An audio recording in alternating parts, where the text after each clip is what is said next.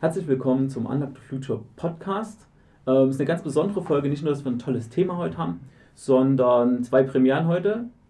Nach langer, langer Zeit äh, Corona sehen wir uns alle heute mal wieder persönlich. Der Sebastian Manu sitzen hier und wir haben zwei fantastische Gäste. Es ist auch seit langem mal wieder, dass wir äh, Gäste haben.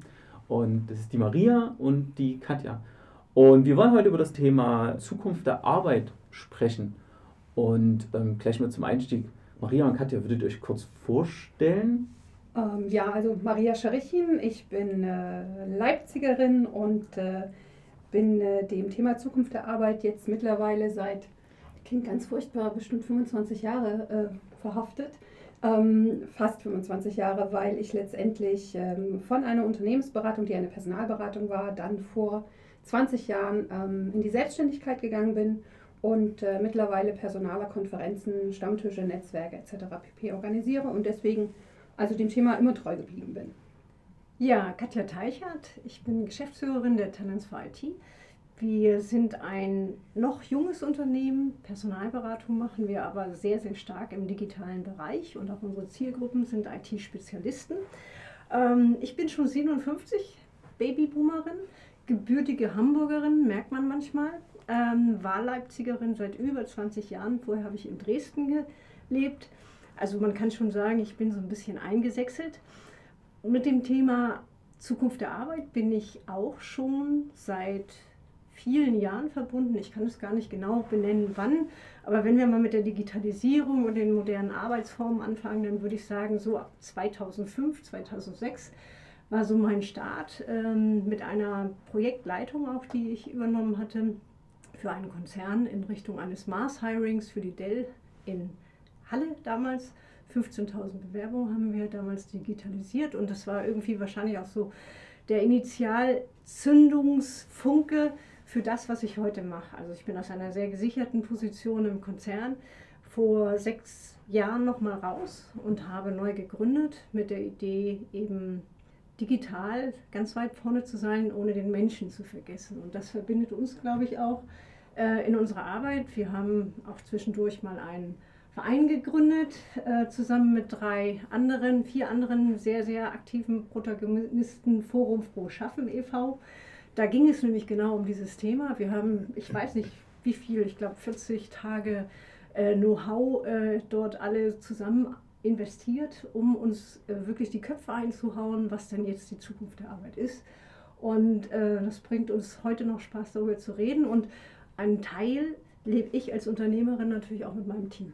Na, wir hatten in unserem Podcast auch schon oft das Thema, ähm, wie Arbeit gestaltet werden sollte, Agilität, Unternehmenskultur hatten auch schon äh, viele, viele Gäste. Auf Marias Post war ich aufmerksam geworden in, in LinkedIn, ähm, weil ihr in Köln wart. Da war eine Konferenz und da ging es auch um die Zukunft der Arbeit. Was wird denn so erzählt? Was ist denn State of the Art? Was, was ist denn die Zukunft der Arbeit? Äh, die Messe, zu der wir gefahren sind, das war die äh, Zukunft Personal. Das ist tatsächlich, ähm, ich glaube, das kann man so sagen, das ist die Leitmesse äh, für Personale und für Themen in Deutschland. Ähm, und äh, fand jetzt Corona-bedingt natürlich als hybrides Format statt. Wir haben uns entschlossen, ähm, tatsächlich live vor Ort dabei zu sein und uns die Vorträge dort direkt vor Ort anzuhören. Die Themen, die ich mir so angehört habe, da ging es natürlich viel um äh, Mitarbeitersuche, Mitarbeitergewinnung äh, wo finde ich Leute, wie spreche ich die an, wie spreche ich die junge Generation an. Ähm, das waren so die Themen, die mich dort umgetrieben haben. Ich weiß nicht, Katja, wo warst du? Wir haben uns ja aufgeteilt. Ja, ich war eigentlich überall. äh, natürlich ist, ist mein Hauptthema das Thema Rekrutierung und Innovation in der Rekrutierung. Aber äh, auch als Unternehmerin habe ich ja auch äh, die Lust und die Pflicht dazu, äh, meinen Mitarbeitern irgendwie Gutes zu tun und äh, habe da auch noch Trendthemen geguckt ähm, wie man dann modern Unternehmen auch führt, auch letztendlich auch in meiner Form in, oder in meiner Aufgabe als Beraterin. Und ähm, ich habe mir fast alles angeschaut. Also es ging wirklich angefangen über die, die Health-Ecke, wo wirklich dann viel über Work-Life-Balancing, was kann man den Mitarbeitern bieten, um eben auch genau in diesen, diesen Zeiten, in diesen Wechselzeiten ähm, Resilienz zu erwerben bzw. zu behalten. Äh, was kann man tun, um Mitarbeiter zu motivieren, sich zu bewegen zum Beispiel, ähm, Stichwort ähm, das Firmenrad. Ähm, es ging weiter natürlich sehr, sehr stark spezialisiert eben auch in Richtung der Automatisierung von, von Prozessen, HR-Prozessen. Äh, was gibt es da? Wie hochautomatisiert kann man eigentlich äh, HR-Prozesse äh, auf, äh, ablaufen lassen? Und äh, viel auch um das Thema KI oder AI äh, im HR-Bereich. Die Messe als solches war früher natürlich um einiges größer und auch das hat ja diesen Effekt Corona mit sich gebracht und äh, dadurch gab es natürlich auch ein äh, eingedampfteres Angebot an ähm, Messeausstellern und an äh, Menschen, die eben neue Ideen dort hineingebracht haben. Und letztendlich muss ich sagen, äh, bei vielen, mh, bei denen ich eben nachgefragt habe, ist, was, was gibt es denn wirklich Neues? war es manchmal eigentlich nur so der, ähm, der so ein bisschen weiterentwickelte Abklatsch vom vorvorigen Jahr. Ähm, weil ich glaube, auch viele, viele Produkte, äh, die sich um äh, die Menschen und um Menschenführung drehen und um Menschenmanagement drehen, sind so ein bisschen mh, hm, eingefroren gewesen. Äh, nicht besonders groß weiterentwickelt worden. Das ist vielleicht jetzt nur so eine selektive Draufsicht von mir und da gibt es sicherlich auch andere schöne Ideen, aber das, was ich auf der Messe gesehen habe, war jetzt nichts, wo ich gesagt habe, wow, da geht jetzt die Reise hin, also in Richtung der Führung. Äh, man hat viel über Agilität gesprochen, man hat viel über hybrides Arbeiten gesprochen, man hat viel über äh, Mitarbeiterbindung und wie kriegt man die Mitarbeiter eben dann auch wieder zurück äh, gesprochen. Aber das sind nicht die Themen, die ich dann wiederum im, ähm, äh, im Alltäglichen erlebe, wenn ich mich mit Unternehmensführungskräften unterhalte, die jetzt zum Beispiel sagen, äh, was tun wir denn jetzt? Ne? Wie motivieren wir Mitarbeiter? Also ich meine, es gibt natürlich auch kein Produkt zur Mitarbeitermotivation. Ne? Da gibt es kein, kein, kein Päckchen, das man eben da mal hin tun kann und aufmachen kann und dann sagen, hier lieber Mitarbeiter, wenn du das Päckchen aufmachst, dann bist du ganz voll motiviert. Hm. Also das sind, sind so die, die Dinge, die ich daraus gezogen habe. Das ist ja super spannend, das zu hören. Das ist wie ein Produkt. Du hattest gesagt, äh, das ist, da wären, naja, das sind wie Produkte. Es ist Führung ein Produkt. Also kann man sagen, okay, ich habe jetzt hier 50 Führungskräfte, ich will in meinem Unternehmen die Kultur haben oder dass die so mit Menschen umgehen. Da muss ich mir nur zwei, drei Beratungsprodukte und irgendwas zusammenkaufen wo ich irgendeine Analyse, Skill-Analyse mache und, und, und dann kann ich diese Produkte einfach da auf die Führungskräfte loslassen und nach einem Jahr gucke ich mal wieder hin und meine Mitarbeiter sind super motiviert. Also so hat sich das jetzt für mich angehört, ne? dass das so ungefähr so die HR-Branche tickt. Ja, ja, so, so ungefähr war es mal. Ne? Also ich, hm. ich äh, würde schon sagen, dass es, dass, dass es da so Standards gab, äh, die, die man dann eben auch ähm, äh, in den Vorträgen äh, als solches ähm, ge, äh, vorgestellt bekommen hat. Ähm, und OKR ist, ist natürlich zum Beispiel eine Sache, die, die äh, vor zwei, drei Jahren sehr, sehr stark durchs, durchs Haus getrieben wurde für die Organisationsentwicklung. Aber ähm, es gibt da auch verschiedenste andere Dinge, wo sich ein, ein insbesondere ein Personalentwickler eben auch auf so einer Messe einfach mal schlau machen kann, wie, wie kann ich, kann ich Organisations- und Personalentwicklung zusammenbringen.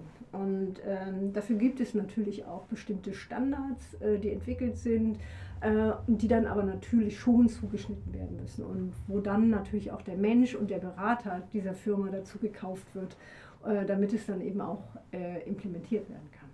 Diese, die Personalentwicklung interessiert mich, weil ich habe das noch nie erlebt. Also es gibt okay. dann Dinge, da geht man mal zu einer Schulung, ja. dann kommt man zurück wendet das mal kurz an, hat es irgendwann vergessen, weil das Unternehmen Interesse daran hat, dass die Mitarbeiter sich weiterentwickeln. Das, das wird gesagt. Und das gibt es bestimmt auch auf gewissen Ebenen, aber bis das so ganz runtertröpfelt, bis zu den Leuten, die die Arbeit machen, ähm, da fehlte mir immer von der Sicht des Betroffenen, also denen es ja was angehen sollte oder mit denen die entwickeln wollen, immer das Gefühl, dass sich da wirklich jemand ein Ziel drum kümmert oder dass das wichtig wäre es war immer wichtiger, Führungskräfte zu schulen in Kultur und anderen Sachen, wo halt für, also vom Gefühl her nichts bei rumkam. Mhm. Aber scheinbar gibt es ja doch einen Plan in Personalentwicklung. Äh, das kommt auf den Personalentwickler an. Und auf Unternehmen. Ja, ja klar, auch, auch das natürlich. Und, und äh, ja, Fischkopf, brauchen wir nicht lange drüber reden. Äh, wenn, wenn da am, am in, in der Bereichsleitung jemand sitzt, der sagt, ich habe Menschen, die für mich arbeiten und die sollen die bestmögliche Arbeit machen, in ihre Kraft kommen. Ähm, dann hast du schon die allerbesten Voraussetzungen dafür, dass eine Personalentwicklung äh, gemacht werden kann. Dann muss er, sie als Bereichsleiter immer noch jemanden haben aus der Personalseite äh, oder von der Personalseite. Meistens nennen die sich HR Business Partner. Die wissen dann also ganz genau, was in diesem Bereich passiert und versuchen sozusagen ähm, zusammenzubringen, die persönliche Entwicklung der Menschen, der Teams, die da arbeiten, in Richtung der Wertschöpfung des Unternehmens. Und das ist natürlich auch manchmal na, eine Friktion, aber das, was du sagst, ähm, dass da nicht viel übrig geblieben ist, dass du vielleicht mal auf eine Schulung gekommen bist und das war vielleicht Arbeitssicherheit, da brauchen wir nicht drüber reden, oder irgendwie ein Training für Rhetorik. Ähm, dann liegt es immer daran, dass dann nach so einem Training jemand kommt und sagt, hey, wie war denn das? Also war das Training erstmal gut? Hat es dich weitergebracht? Und wenn es dich nicht weitergebracht hat, wo hat es dich nicht weitergebracht oder wo hat es dich weitergebracht und wollen wir da in die Richtung weitermachen? Und das ist dann eigentlich die Aufgabe eines guten Personalentwicklers, der dann auch wieder in, äh, als Peer zum, zum nächsten Vorgesetzten eben sagt, guck mal, da müssen wir jetzt mal, mal anfassen. Und das ist eben eine Stärke und das sieht, äh, sieht dein Mitarbeiter selber so. Und wenn du den da in die Kraft bringst, dann hast du optimale, einen optimal motivierten Menschen einfach. Also ein guter Personalentwickler weiß, was ich fachlich tue oder kann das einordnen und ja, kann. klar. Okay. Äh, davon gehe ich aus. Okay. ich, würde dann jetzt ich war, war, immer in einer besonderen Ecke, so Datenanalyse und so. Da waren immer nur drei Leute im Unternehmen. Ja. Und da hat nicht mehr die IT verstanden, was das soll, warum die so diesen Laptop brauchen mit mehr Rechenleistung. Ja, und dann da gehst du sowieso den Anspruch ganz runter, dass überhaupt einer versteht, was du willst. Ja. Und das kenne ich aus der Sicht. Und ich finde es sehr gut, dass man sehr viel Fokus auf Führungskräfte legt, die zu schulen, agil zu entwickeln, dass sie Wert auf den Menschen legen in der Erfahrung habe ich eher das Gefühl, man schult jetzt drei Jahre lang Führungskräfte und wenn wir mit denen fertig sind, dann gucken wir uns um die Mitarbeiter. Nur das funktioniert ja halt nicht. Das aber, funktioniert nicht, da hast du recht. Aber du kannst ja als Mitarbeiter genauso auch von dir aus sagen, wo möchtest du mit deiner Entwicklung hin. Das ist ein also, super Punkt. Das, Leute machen das, aber ich würde behaupten, der normale Mitarbeiter, der kennt die Frage gar nicht. Dass, dass ich auf Arbeit komme mich auf, ins Büro setze und anfange zu arbeiten und da kommt jemand rein und fragt, was möchtest du heute tun? Du hast hier alle Möglichkeiten, du kennst die Ziele des Unternehmens, wie möchtest du die heute umsetzen?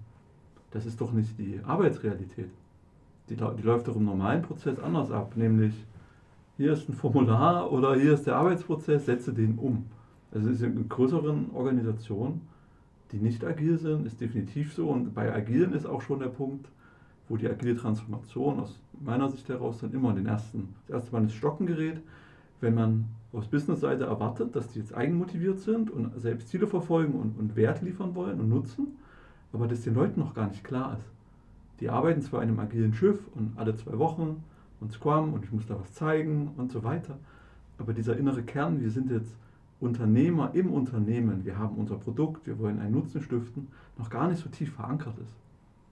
Nur durch das Framework wird das ja nicht eingeimpft. Kriegst du gerade äh, entsetzte Gesichter? nee. ich frage mich Soll ich die Personale verteidigen? nein, nein, fang du erst mal. Ähm, nee, ich, ich, will gar nicht die Personale verteidigen. Ich, ich volles Verständnis für das, was du sagst. Ähm, aber warum gehen wir denn eigentlich alle arbeiten? Also das jetzt werden wir, werden wir mal ein bisschen philosophisch. Das hat äh, ja eigentlich nur einen, einen Aspekt. Also auf der einen Seite wollen wir Geld verdienen und wenn es gut läuft, ähm, sehen wir einen Sinn. Also, na, also Geld verdienen ist ein Sinn, aber äh, im Kontext des Unternehmens ist es natürlich auch schön, äh, wenn das Unternehmen dir mal erzählt hat, was, was es denkt, was der Sinn deiner Arbeit ist. Und das sollte eigentlich unter jedem liegen, unter, unter jeder Arbeit liegen. Also, äh, und dann hast du ein Selbstverständnis, äh, dass du in dem Moment, wo du zur Arbeit gehst und genau dich jemand fragt, was wollen wir heute machen im Sinne des Unternehmens, dass, du, dass du dann schon eine Idee hast. Also, und die kommt aus dir heraus, weil ähm, du weißt, was du kannst und äh, du sagst, okay, okay, ähm, wir haben zum Beispiel die und die Werte, wir haben die und die Ziele, ähm, dann mache ich das mal heute so. Genau. So, mhm. und das wäre natürlich der Idealzustand. Und äh, das, was du jetzt so gerade so ein bisschen beschreibst, so ist dieses, ich war aber da mal so irgendwie mit, weil alle anderen eben auch zum Beispiel präsentieren ähm, und äh, wir, wir haben dann da äh, unsere, unsere Meetings und da muss ich eben meine Rolle eben als solches äh, eben auch auskleiden, egal ob du Product Owner bist oder ob du eben ein Stakeholder für ein anderes Thema bist. Ähm, das ist ja eigentlich nur die Organisationsform. Darüber steht immer der Sinn. Also, und dieser Sinn, und das, da kommen wir leider jetzt wieder doch zur Führungskraft, die sollte eine gute Führungskraft ähm, schon so vermittelt haben, dass jeder, jeder, der dann sozusagen an diesem Ziel, an, diesem, an dieser Unternehmensvision, jetzt sage ich doch wieder Vision, äh, mitarbeitet, äh, dann auch weiß, okay, das ist genau mein Mehrwert, den ich da reinbringen kann. Ich kann ihn auch lassen. Ne? Also wenn ich auch, auch irgendwie frustriert bin, dann kann ich auch einfach das mal weglassen. Aber ich würde, würde gerne noch mal ganz kurz einen kleinen äh, Sprung zurück machen. Was ich total spannend finde an dem Ansatz, den du da gerade vorgesetzt hast, ne? dieses, ach, ich weiß ja gar nicht, dass ich da auch sagen kann, wo ich eigentlich hin will. Ähm, das finde ich total spannend, weil das heißt, egal wie agil dein Umfeld ist, du erwartest doch, dass jemand von oben oder von der Seite kommt und du dir sagst, hey, mach das doch mal in die und die Richtung. Was ich finde, was diesem agilen Gedanken und dieser Selbstverantwortlichkeit ja eigentlich komplett entgegensteht. Also normalerweise, gerade wenn du in so einem agilen Umfeld unterwegs bist, müsstest du für dich selbst sagen können, hey stimmt, Mann, äh, ich will dort und dorthin und da gehe ich mal in meinem Unternehmen zu dem und dem, der mir da irgendwie in irgendeiner Form mit einer Weiterbildung oder was auch immer weiterhelfen kann. Also das finde ich jetzt gerade ganz spannend. Für mich ist das eine klare Diskrepanz. Absolut. Ich bin aber auch total überzeugt davon, was ihr sagt. Ich beschilder gerade nur mein Erleben und ich bin ja seit zehn Jahren im Beruf und wie ich mir das halt erarbeitet, erkämpft habe, zu sagen, ich habe ja auch eine Idee und ich möchte mich gern einbringen, ich möchte mitgestalten. Und es gab mal Einladungen dazu oder auch mal weniger eine Einladung dazu. Und man hat halt gesehen, das hat sich nicht jeder rausgenommen. Da kriegt man schon eher eine, äh, eine andere, äh, man kriegt irgendeinen Stempel drauf. Passt nicht rein oder der macht eh anders, sowas. Ja. Also das ist ja das, mein Erleben eher die letzten zehn Jahre gewesen. Deswegen ist super spannend, das, was ihr sagt. Total selbstverständlich. Und ja, habe ich jetzt in dem Kontext nie erlebt. Deswegen vielen Dank. Okay. Also äh, vielleicht kann man sogar, äh, um das Erstaunen vielleicht noch zu toppen, ne? äh, wenn wir über das Thema Personalentwicklung sprechen. Ich erinnere mich gerade äh, an eine Veranstaltung, die ist tatsächlich, glaube ich, schon vier, fünf Jahre her. Ähm, ich will jetzt das Unternehmen nicht sagen, aber du wirst dich bestimmt daran erinnern. Ähm, da ging es auch um Personalentwicklung und ähm, äh, du kannst natürlich einerseits gucken, wie du dich persönlich weiterentwickelst. Ne? Also ich finde zum Beispiel Trainings im Rhetorischen äh, nicht schlimm. Die hast du nicht angeführt. Ne? Also finde ich toll. Nein, nein. Ähm, oder aber du wirst natürlich vielleicht in den Kurse oder Trainings oder so geschickt, äh, die äh, für das Unternehmen dann äh, vielleicht größere Relevanz haben. Ähm, aber ich habe mal einen wunderbaren Vortrag von einem Personaler eines sehr, sehr großen äh, Unternehmens hier in Leipzig gehört und er sagte, also bei uns können die Mitarbeiter jede Weiterbildung machen. Die muss nichts mit dem Unternehmen zu tun haben. Gar nichts, inhaltlich nichts. Die kann sogar ähm, inhaltlich so aufgestellt sein, die Weiterbildung, dass wir wissen, derjenige wird perspektivisch weggehen. Ähm, wurde ein Beispiel genannt, wo praktisch eine Mitarbeiterin gesagt hat, sie möchte sich ganz zur Heilpraktikerin ausbilden lassen.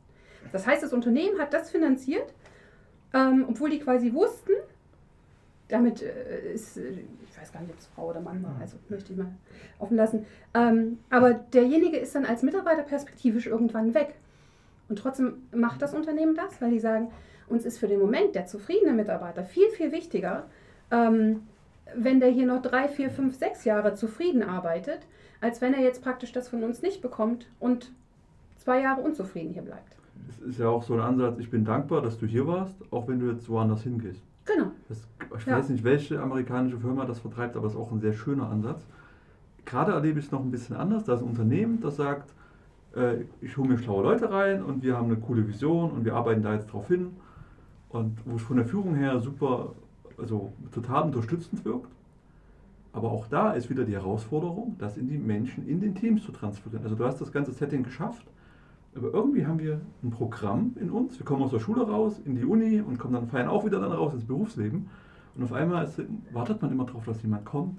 Du musst zum Prüfungsamt gehen, du musst den Schein machen. Und wenn du das alles beisammen hast, also diese extrinsischen Vorgaben sind dann so krass und sich zu trauen, sich da voll einzubringen, das ist auch, wenn der ganze Garten bestellt ist, nicht so einfach. Also das sehe ich, habe ich auch dann schon gesehen. Auch sehr spannend, wie man das aktiviert. Ich würde mal ganz gerne auf das Thema ähm, Personalentwicklung auch im Rahmen Digitalisierung. Ne? Wir reden ja über Zukunft der Arbeit, Digitalisierung. Corona ist der größte Digitalisierungsschub, den wir, glaube ich, seit ja. langem gesehen haben. Ne?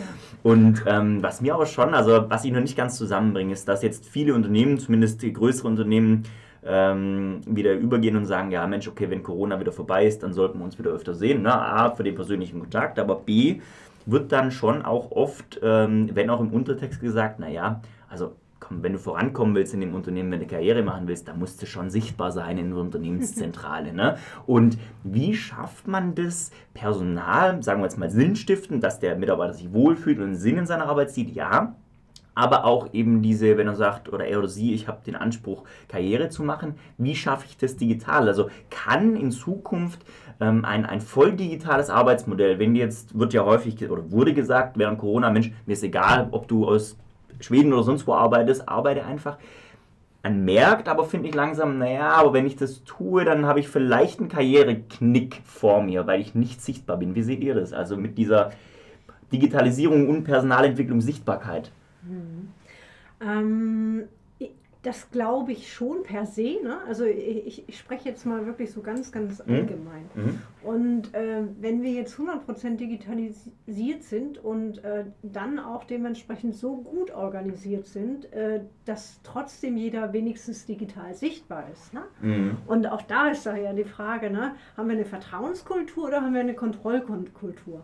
Da, da geht es ja da schon los. Ne? Also ähm, aus aus welcher, aus welcher, ähm, aus welcher Wurzel kommt, kommt die voll digitale äh, Kontrolle mhm. oder Transparenz, wenn man das ähm, positiv sieht. Und ähm, ich glaube, dass wir in der Zukunft weiter gut mit hybriden Mo Modellen fahren werden, ähm, weil es bestimmte Themen gibt, die wirklich am Tisch auch mal ausgesprochen werden müssen. Und das ist insbesondere dann, wenn es zum Beispiel ähm, um Konflikte geht, also um äh, Konflikte im Team, ähm, wenn, wenn wir irgendwie einen Streit darüber haben, wie wir, zu, wie wir eine Aufgabe lösen, dann können wir das natürlich digital wunderbar in jeglicher Form und da können wir auch Gesichter ziehen und sonst nicht was. Aber meine persönliche Überzeugung ist einfach die, äh, dass es gut ist, sich dann an den Tisch zu setzen oder zum Beispiel, äh, das machen wir jetzt auch einmal im Jahr sowieso tonusmäßig äh, uns an einen anderen Ort zu begeben, wo wir uns wirklich mit dem auseinandersetzen wollen, was wir getan haben in der Vergangenheit und dem, was wir tun wollen. So, und um auf deine Frage zurückzukommen, ich glaube, dass es auch immer darauf ankommt, wer deine Führungskraft ist, der dich, die dich promotet oder eben nicht promotet. Und äh, wenn du jemanden als Führungskraft hast, der ähm, auch wieder einen Allgemeinplatz eher so aus meiner Generation Babyboomer kommt, ähm, dann möchte der oder die vielleicht eher jemanden sehen. Und mhm. dann gibt es aber auch wiederum natürlich viel, viel jüngere Führungskräfte, die äh, komplett dieses digitale, äh, dieses Digital Native eben in sich haben und sagen, pff, das ist mir doch egal, wo du sitzt. Aber das führt ja dann in der Konsequenz dazu, dass Konzerne über die nächsten Jahre aussterben. Weil in der Konzernwelt ne, sind, wie du es eben gesagt hast, vorwiegend Babyboomer in genau. Hauptabteilungsleiter, Bereichsleiterfunktionen. Mhm. Also gerade diejenigen, die vielleicht eher sagen, Mensch, komm ins Büro und dann kommt da ein 18-jähriger oder 20-jähriger Rockstar-Entwickler, ne, der sich das Entwickeln auch noch selber beigebracht hat. Mhm. Und da geht, egal, ein DAX 30-Konzern geht auf denjenigen, diejenige zu. Ne? Oder er oder sie bewirbt sich und dann sagt der Konzern, Mensch, hier hast du dein festes Gehalt, ne, x 100.000 im Jahr, ne, und der oder die fragt danach Sinn, kann das Unternehmen vielleicht nicht bieten und zusätzlich noch, ja gut, aber zweimal, dreimal die Woche müsste es schon reinkommen. Hm. Also wie geht es da, wie, das ist ja offensichtlich ein Konflikt, ne? wie könnte man damit umgehen, weil das ist, glaube ich, ähm, gerade jetzt so, ja, wenn man jetzt 20 gegen 60 stellt, überhaupt nicht despektierlich, sondern einfach diese Generation gegeneinander ja. fährt, wie kann das dann funktionieren im Arbeitsumfeld? also ganz, ganz ehrlich, ich glaube einfach, wir müssen alle erstmal so ein bisschen aussterben. Also das darf, das, das, das darf, ich so sagen, wirklich. Und ich meine, das, äh, das, äh, habe ich in verschiedener Hinsicht, diese, diese äh, Ansicht. Also die habe ich auch zum Beispiel in dieser Ost-West-Kacke und so weiter. Mhm. Also es gibt einfach mal so, so äh, Dinge, die sind, das sind Glaubenssätze, äh, die, die sind einfach drin und äh, mhm. da kann ich mich zum Beispiel als Boomer gar nicht gegen wehren. Also ich bin, bin auch in so einer völlig männerdominierten, hierarchischen äh, Konzernstruktur ähm, groß geworden oder alt geworden und ähm, ich muss mich selber oft mal zurücknehmen. Mhm. Aber ich habe das Glück, auf der einen Seite, dass ich eben auch äh, sehr wertschätzende Mitarbeiterinnen habe, die äh, mir nicht sagen, du bist doof, deshalb lassen wir dich jetzt mal außen vor, sondern die sagen, wir kämpfen drum. Wir kämpfen um das, wofür wir stehen und du musst dich jetzt mal überzeugen lassen und, und ich lasse mich da auch überzeugen, weil, na, aber das, das, hat vielleicht ein bisschen auch was damit zu tun, dass ich eine Frau bin, das muss ich auch sagen. Also äh, Frauen haben da eine andere, andere Fehlerkultur, die spielen nicht ganz so viel mit Macht. Das ist auch wieder alles eine, ein Allgemeinplatz. Es gibt genug Frauen, die das vielleicht auch trotzdem machen, aber ähm, ich glaube einfach, dass ähm, wir langsam rauswachsen müssen. Also wir müssen rauswachsen als Babyboomer aus, aus den Organisationen und Platz machen für andere Organisationseinheiten und Formen. Und ich glaube auch, ich meine, das sehe ich wirklich seit mittlerweile 30 Jahren. Ich habe auch in einer großen Personalberatung gearbeitet in Hamburg mit internationalem Umfeld, mit Top-Arbeitgebermarken. Damals war eben noch äh, die Iduna ein Wahnsinnsunternehmen. Da war noch äh, äh, Fosters in Australien ein, ein Wahnsinnsunternehmen und so weiter. Und wenn du heute guckst, wie, wie Siemens oder wie T-Systems oder solche ehemals völlig hochgerankten Unternehmen ähm, ja immer immer weiter so abnehmen in der Beliebtheitsskala. Natürlich sind die immer noch ziemlich weit oben unter den Top Ten, ähm, aber ähm, ich merke auch, und da merke ich das wiederum bei den IT-Spezialisten, bei den jungen Menschen, mit denen ich mich unterhalte, die wollen gar nicht mehr zu diesen, diesen riesengroßen DAX-Unternehmen. Die wollen ganz anders arbeiten. Und äh, deshalb glaube ich auch, dass, das war die, der Anfang deiner Frage, dass Corporate-Unternehmen äh, sich in irgendeiner Form ja, so ein bisschen selber atomisieren müssen. Mhm. Müssten. Müssten. Müssten. Mhm. So. Wir hatten in einer unserer äh, letzten Podcast-Folgen auch mal das Thema VW. Das ist ja auch ein gewachsener Konzern, alt, ja. riesengroß. Und die haben ja das Problem, wir wollen auf einmal Software entwickeln uh, und haben ja diese, haben ja diese Softwarefirma gegründet, wo sie jedes Jahr 2,5 Milliarden reinstecken.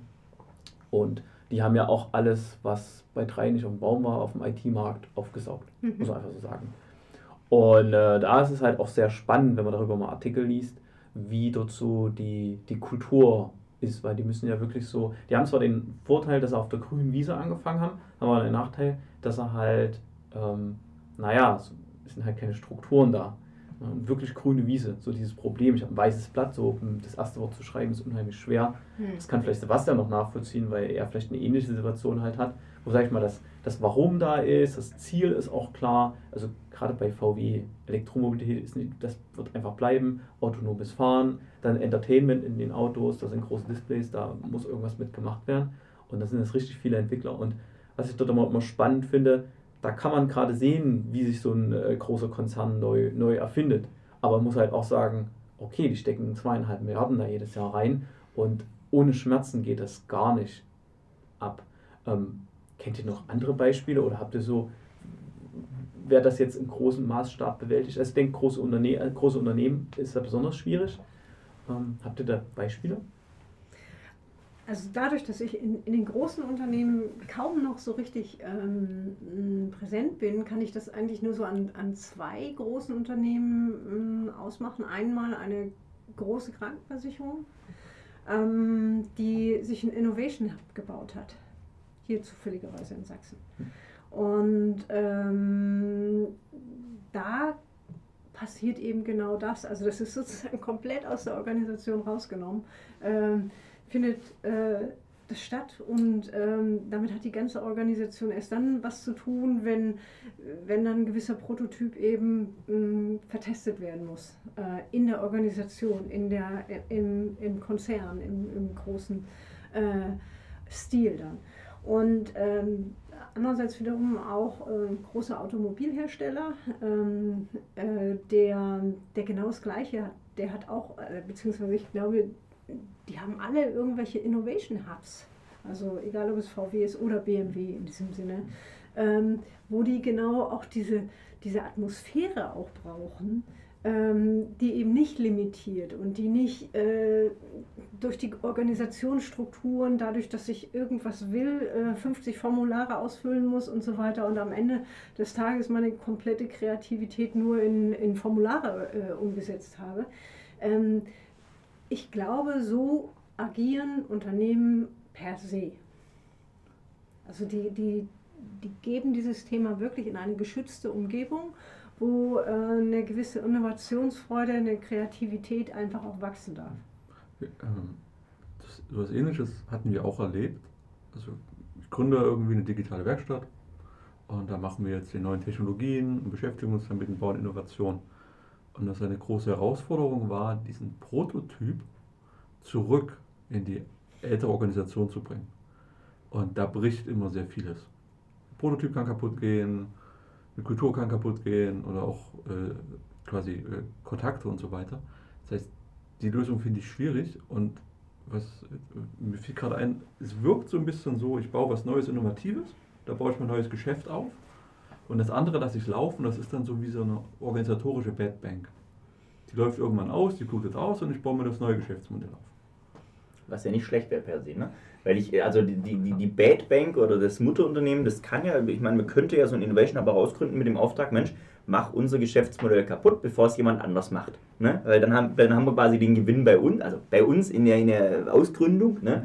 Und ähm, so ist jetzt zum Beispiel in der Energiewirtschaft, ich glaube ich, Innogy angetreten ne, von RWE, die haben das genauso gemacht und Innogy hatte den Auftrag, mach unser Geschäftsmodell kaputt. Ne?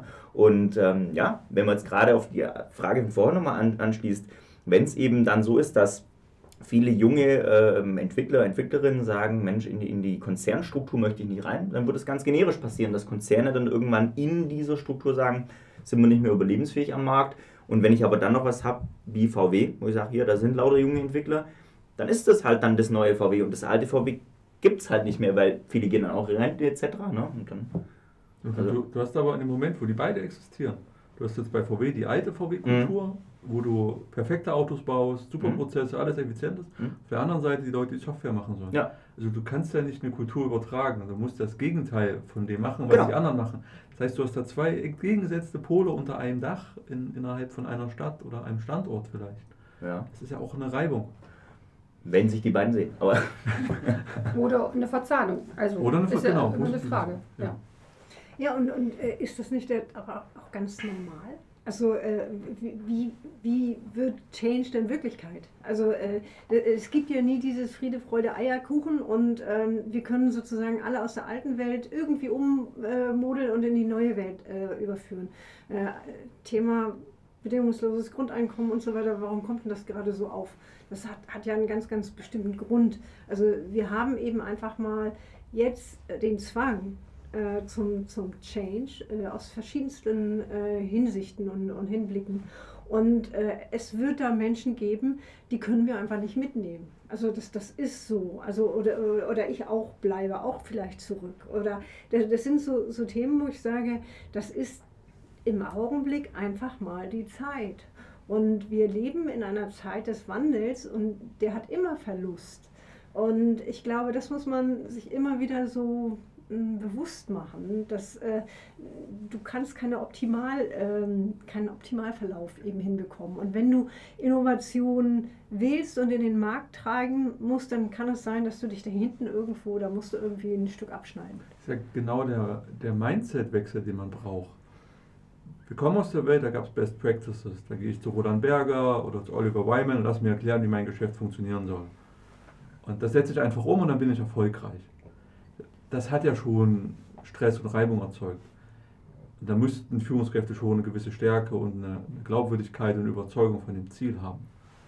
Wenn wir jetzt diese Struktur bauen, Innovation Hub und altes Unternehmen und die irgendwie unter ein Dach bringen wollen, muss ich ja noch stärker sein und das aushalten, die Konflikte über Jahre aushalten, die nicht befeuern, das befrieden, zu sagen, ihr habt beide eine Daseinsberechtigung, ihr macht beide was Richtiges. Und hier ist Platz für euch alle. Das ist ja was ganz anderes als, als der alte Ansatz, da ist ein Startup, die machen mir Konkurrenz, die kaufen wir jetzt auf und dann machen wir die einmal platt. Integrieren wir die. Das ist halt so eine, finde ich, für mich ein völlig anderer Zugang, also was auch die Zeit erfordert und was ich auch gut finde. Die Frage ist halt, ob die Köpfe immer so bereit sind, ob das klar ist. Es ist nicht damit getan, Innovation Hub zu gründen und ja, da machen die das. Die kriegen das schon hin. Und da muss man halt auch dran glauben und das unterstützen und supporten und dann nicht bei dem ersten Risiko zu den, zur alten Welt zurückkehren und sagen, ja komm, lass die spielen. Da liegen so ganz viele kleine Fallstricke, die ich total menschlich finde. Ja, ja und ähm, wir, wir, wir reden im Augenblick viel, also wir, ich bin oft im Netz unterwegs, äh, über Fehlerkultur zum Beispiel. Ne? Und ich, ich merke erfreut, dass es heute ähm, eher, eher ähm, en vogue ist, mal einen Fehler zu machen. Mm, das war nicht immer so. Und das ist eine Sache, die, die dazu gehört zum Change. Und ihr habt in einem vorherigen Podcast, habt ihr eben ja auch über Change gesprochen und äh, über dieses Thema äh, sich aus der Komfortzone herauszubewegen. Das ist ganz normal. Also ähm, äh, das, wenn, wenn eine Veränderung passiert, dann ist die eben, die fühlt sich nicht immer gut an. Also wir kommen, wie gesagt, ja aus diesem, aus diesem äh, alten und gewohnten und geliebten und äh, müssen irgendwo hin und wir wissen nur, das ist ein Weg, den müssen wir bestreiten. Aber äh, wie der ist, das müssen wir aushandeln und diesen Mut zu haben, das einzugestehen. Ich kenne den Weg nicht. Ich finde das Ziel gut, ich bin überzeugt von dem Ziel, kommt doch mit. Was, da gibt es wenige Personen, die das heute glaubwürdig können. Das sind heute schon mehr als vor fünf Jahren. Und da sehe ich halt die Herausforderung. Ja, das, das stimmt. Also ich, ich denke da selber zum Beispiel auch gerade an ein Beispiel. Ähm, das war, als Corona anfing, erste Welle. Ähm, dazu muss man wissen, unser Geschäft ist das, was als erstes gecuttet wird in dem Moment, wo, es der Wirtschaft schlecht ging. Ich habe äh, insgesamt so drei Dellen durch, also das war die dritte, die Corona-Delle. Ähm, und ähm, da ist man dann ja schon mal ein bisschen anders drauf, als, als wenn es die erste wäre. Und ähm, meine Mitarbeiterinnen haben eben gefragt, Katja, äh, wie lange machen wir noch? Ne? Äh, kriegen wir das irgendwie äh, geregelt? Und ganz ehrlich, äh, ich, ich hätte denen das nicht sagen können. Also ich äh, hatte alles im Kopf, alle Szenarien natürlich im Kopf. Und äh, das Einzige, worauf ich mich verständigt habe, ist, ich habe gesagt, ich weiß nicht, wo wir am Jahresende 2020 stehen. Das kann ich euch echt nicht sagen. Also das kann sein, dass wir irgendwie einfach sagen müssen, okay, das war's. Aber ich kann euch ein Versprechen abgeben. Wenn dann machen wir zusammen die Tür zu. Mhm. So. Und ähm, ich glaube, mm, also meine Mitarbeiterinnen haben mir das geglaubt. Und äh, deshalb sind wir auch durch die Zeit durchgekommen und deshalb sind wir, ist, auch keiner von Bord gegangen. Und ich glaube, das ist etwas, wo Führungskräfte heute eben so dastehen müssen und sagen müssen, ich kann nicht alles wissen. Also ich kann euch jetzt hier echt erzählen, im Himmel ist Jahrmarkt, aber wenn meine Mitarbeiter wirklich ähm, schlau sind, dann glauben sie mir nicht. Und ähm, das wirklich zu sagen, zu sagen, ich lasse jetzt mal die Hose runter, das kann sein, dass das irgendwie die, in die Binsen geht, aber ich sage euch rechtzeitig Bescheid. Aber das, also das finde ich extrem spannend und auch extrem mutig. Also Lob an der Stelle wirklich mal dafür, das so offen zu machen, weil was man doch oft über, äh, erlebt, egal ob kleines Unternehmen oder großer Konzern, da wird Politik gemacht, da wird taktiert, da wird, keine Ahnung, wir sind jetzt gerade am Beginn hoffentlich des großen äh, Klimawandels und mit allen Folgen, der da dranhängt, um dagegen zu kämpfen ähm, wo es halt immer noch Unternehmen halt gibt, die ihre Mitarbeiter so, nein, wir bauen in fünf Jahren immer noch das 5-Liter-SUV, das wird schon alles gut werden. Ne? Und, und hinten wird vielleicht schon ein bisschen Forschung gemacht für Elektromobilität und ähm, oder Energiebranche. Ja, ja, wir bauen jetzt nochmal ein Gaskraftwerk und eigentlich wissen wir, dass wir hier pro Jahr Quadratkilometerweise Solar hinbauen müssen. Aber mit den Leuten, egal jetzt erstmal aus der politischen Richtung, Richtung Bevölkerung oder auch in Unternehmen, Richtung Mitarbeiter, wird halt immer taktiert. Deshalb ach, überrascht mich dann sowas zu hören. Das ist sehr schön, dass es sowas gibt, wo sagt, okay, das müssen wir jetzt irgendwie zusammen machen, habe ich keine Antwort drauf. Aber ich glaube, das ist ein typisches Merkmal auch von inhabergeführten Unternehmen. Ja, das, das also, glaube ich auch. Ja. Das, das glaube ich, ist, hast du da ganz oft, dass da so eine Offenheit auch und, und auch so eine Verantwortlichkeit den Mitarbeitern gegenüber da ist. Also. Wenn du das halt bei einem, also ja, sehe ich genauso, wenn du das bei, einem, bei einer AG machst, nehmen wir jetzt mal Daimler, und da würde der Ola Kelenius würde dranstehen und sagen, tja, ganz ehrlich, ich weiß nicht, wie es ausschaut, ne? dann, dann ist halt ein Ausverkauf von Daimler am Start. Ne? Dann fällt die Aktie halt um 400% nach unten. Ne? So, also da hast du ja andere makroökonomische Gegebenheiten, wenn da halt 300.000 plus, ich weiß nicht, wie viele Leute dranhängen. Ne?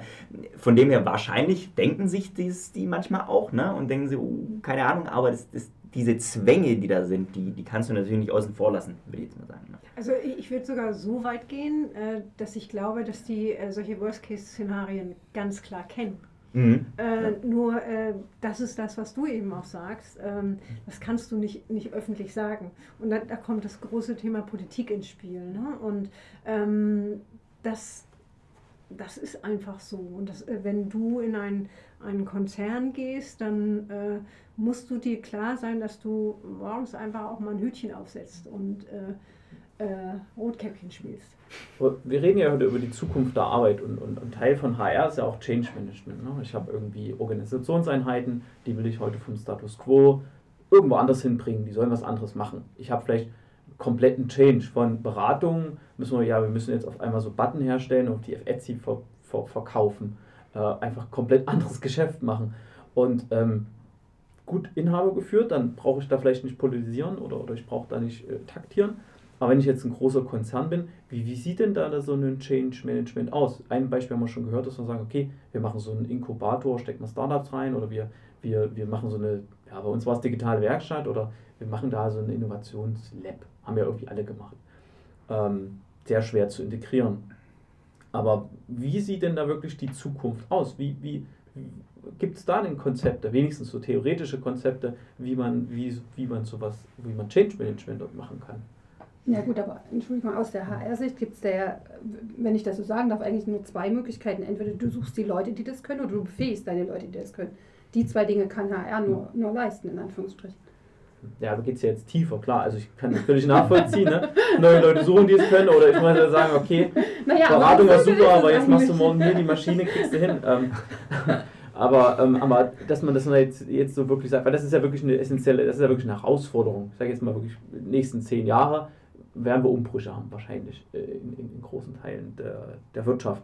Und da muss ich ja, wenn ich jetzt so, ich denke dran, ihr wart auf einer Konferenz und da muss ich ja so ein Beratungsklientel drauf ein, einrichten sagen, okay, da haben wir jetzt schon mal irgendwie wenigstens drei Bücher drüber geschrieben, wie man das vielleicht angehen. Gibt es da irgendwas? So wenigstens Vision, wenigstens so ein Silberstreif? Gibt es ganz viele und, damit beschäftigen sich auch im, im Augenblick, also natürlich alle großen äh, Beratungsgesellschaften von Boston bis, bis äh, wer, wer auch immer, äh, die, die Accenture und wie sie heißen, die beschäftigen sich genau mit, mit diesem Thema und äh, haben auch verschiedenste äh, Blogs dazu, die du ähm, lesen kannst. Und also ich sag mal so, ein ein Thema heute ist äh, in diesem Change jetzt im Augenblick dieses ja, Zusammenarbeiten. Ähm, wie, wie, kriegen wir hybride äh, Organisationsformen geführt? Auf der einen Seite, ähm, was, was liegt darunter?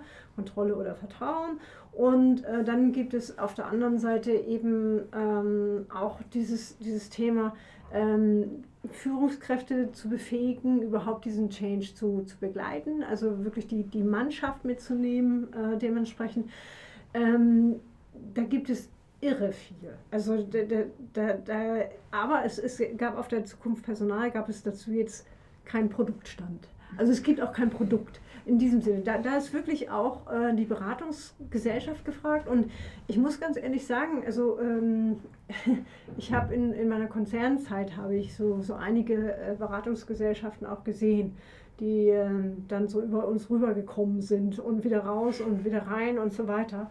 Und ähm, wenn ich heute noch in einem Konzernmanager wäre, dann würde ich mir auf der einen Seite ein, ein relativ ähm, mittelständisches Beratungsunternehmen mit wirklich der Kernkompetenz Change-Begleitung und Implementierung äh, suchen und ähm, die wirklich ähm, diesen Prozess begleiten lassen mit, mit meiner Organisation. Das wäre so, so mein Ansatz, wenn ich so etwas machen würde. Aber da kommt es auch immer, und, und das ist auch wieder ganz genauso die, die Frage, wo steht dieses Unternehmen? Also ich, ich behaupte mal, äh, also auch wenn wir jetzt gerade über Automotive-Unternehmen geredet haben, die vielleicht äh, nicht überall einen guten Job machen, aber ähm, im Automotive-Bereich ist es so, dass, dass die natürlich komplett im Change drin sind.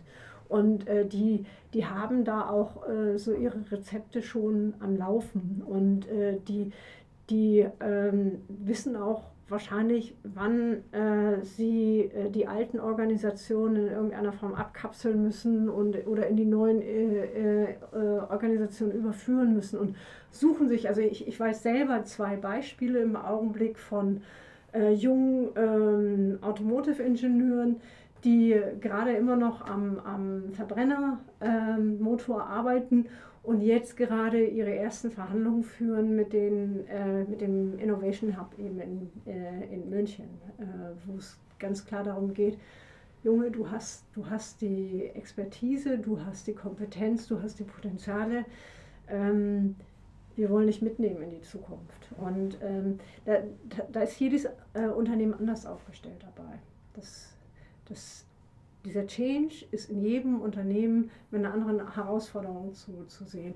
Oder das, was du eben auch vorhin beschrieben hast, wenn wir so aus der, aus der Energiebranche äh, gucken, die Energiebranche ist eine tradierte, ist eine, eine ähm, ja, relativ fest strukturierte, ähm, auch ganz klar und, und, und begründet äh, ähm, strukturierte Organisationseinheit die aber jetzt eben auch in irgendeiner Form sich bewegen muss. Ne? Also neben allen Regulatorien, die sie eben einzusetzen hat und zu beachten hat. Aber darunter müssen sie einfach schneller werden. Sie müssen irgendwie Apps entwickeln für die Verbraucher, sie müssen irgendwie die Apps entwickeln für irgendwelche Kontrollmechanismen oder sonst nicht was und müssen äh, riesengroße Applikationen verwalten, die müssen sicher machen und so weiter und so fort. Das sind alles Herausforderungen, also riesen Herausforderungen, die aus so einer alten Organisation gar nicht gestemmt werden können, weil ähm, es gibt äh, einfach mal auch Energieproduzenten, äh, da ist, ich sag mal, äh, der Fachmann aus der IT, der ist seit 30 Jahren da. Der hat mal angefangen, irgendwie Magnetbänder irgendwie zu sortieren. Und ja, der ist weitergewachsen. Aber Jetzt soll der diesen riesen Hub machen in Richtung Cloud oder Applikationen ähm, sollen auf einmal in, in riesen, riesen Datacenter äh, laufen und das auch noch sicher. Äh, wie soll das passieren? Ne? Also das, das sind so alles Dinge, wo ich sage, da hat jedes Unternehmen so sein eigenes kleines Päckchen. Und äh, auf dem einen Päckchen, da steht eben dementsprechend Technologietransfer.